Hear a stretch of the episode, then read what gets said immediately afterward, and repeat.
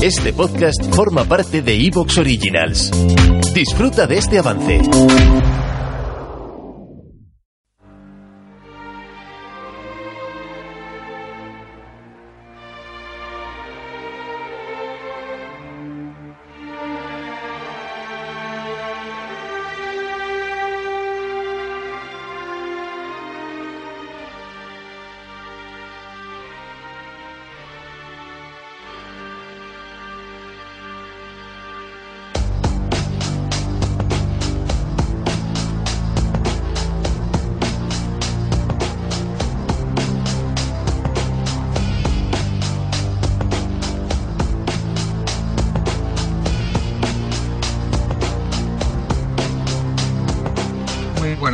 Amigas y amigos oyentes de Colectivo Burbuja. Os doy la bienvenida a un nuevo programa, Economía Directa.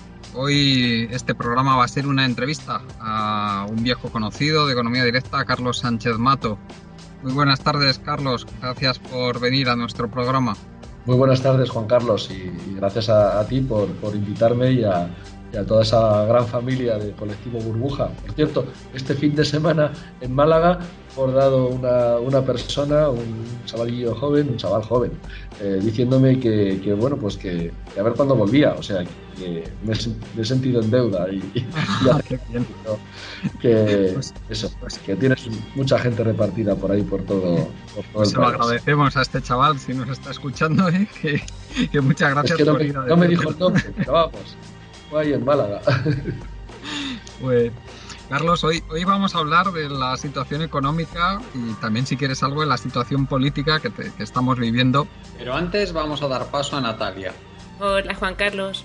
Si estás pensando en invertir, deberías conocer el fondo de Franklin US Managed Income 2028, distribuido por Deutsche Bank, que invierte en activos de Estados Unidos y las oportunidades que ofrece su economía.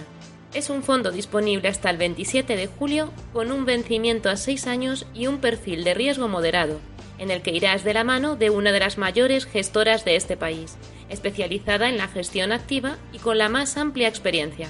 Si quieres que tus inversiones cuenten con la seguridad y capacidad de Deutsche Bank, un banco líder en el sector, infórmate sin compromiso visitando www.deutsche-bank.es o pincha en el enlace de las notas del episodio. Y a, a mí me gustaría que, sobre todo, nos, nos hicieras una evaluación para empezar de cómo ves ahora mismo la, situación con la inflación, cómo ves eh, los problemas que está causando de pérdida de poder adquisitivo de la clase trabajadora, los problemas que está, está causando la inflación también de cara a las medidas que está tomando el Banco Central Europeo, a posibles medidas de austeridad que nos puedan venir a partir de aquí. Eh, haznos una primera valoración de esto. ¿Cómo, cómo ves la situación a este respecto? Creo que, eh, bueno, pues eh, es bastante evidente que eh, lo que está ocurriendo en el momento actual se puede llevar por delante no el gobierno del Estado español, sino otros muchos gobiernos en la Unión Europea, sobre todo si se adoptan eh, decisiones erróneas como las que en el momento actual, por desgracia, eh, se están planteando a nivel de la Unión Europea. Es decir, que ante una inflación que nace como nace y circunscrita al ámbito de la energía de manera fundamental, por el funcionamiento absolutamente, bueno, pues eh, eh, ajeno eh, a, lo que es la realidad que debiera existir de un mercado oligopólico que fija precios de energía eléctrica que han terminado transmitiéndose a otros sectores económicos.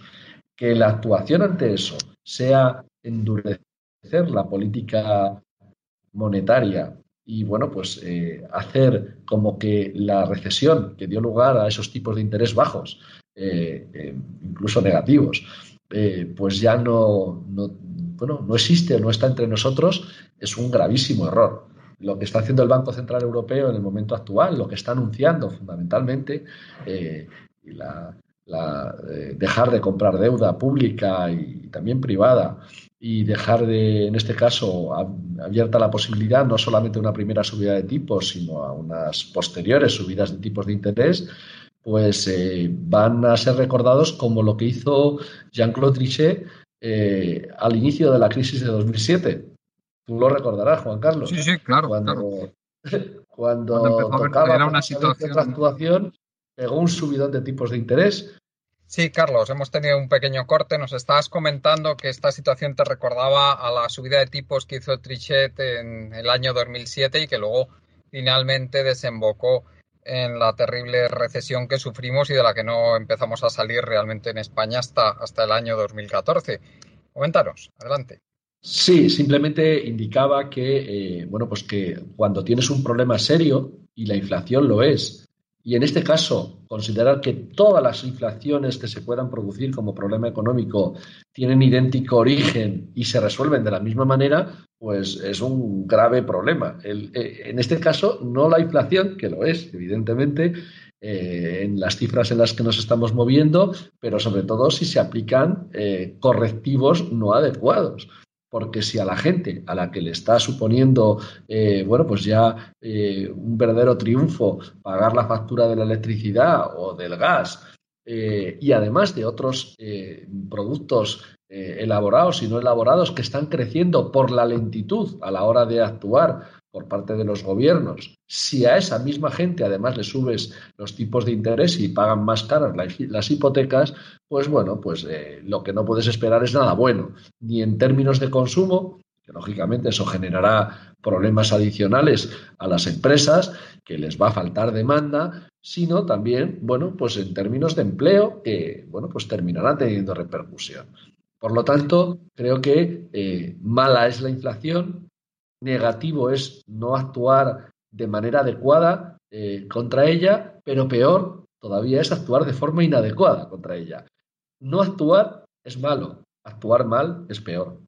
¿Qué medidas crees tú que deberían ser las que, toma, las que se tomaran desde las instituciones eh, para este problema, para el problema de la inflación?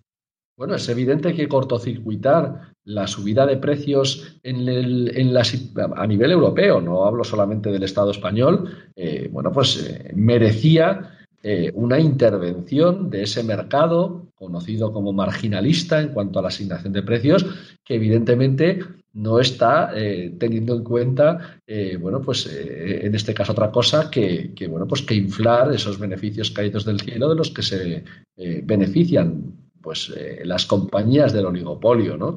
Por lo tanto, actuar en ese mercado tendría que haber sido una prioridad. Eh, fijaos, hoy 14 de junio, no sé cuándo finalmente lo emitiremos o si tendrás que cortar esto, Juan Carlos, pero hoy 14 de junio entra en vigor el,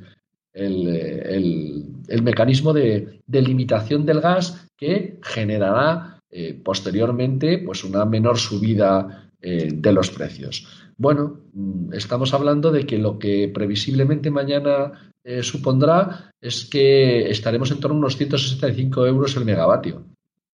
165 euros el megavatio sigue siendo una salvajada, una burrada. Eh, quiero decir, sí, mejor que no hacer nada, pues vale, que Pedro Sánchez haya logrado esa limitación junto con Portugal para el, mercado del gas, pues bueno, pues y los efectos que eso tiene en la fijación del precio de la luz, pues es un avance, claro, pero es insuficiente. Y desde luego, la actuación tardía ha hecho que en muchísimas escalas de la formación de precios eh, estos se hayan disparado.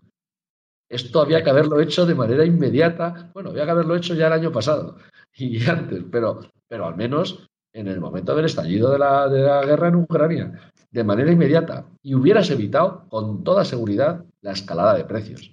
Si no, ahora, ¿cómo le vas a pedir a la gente, como decía antes, que está eh, sufriendo esas subidas de precios, que sea moderada en la petición de subida de salarios?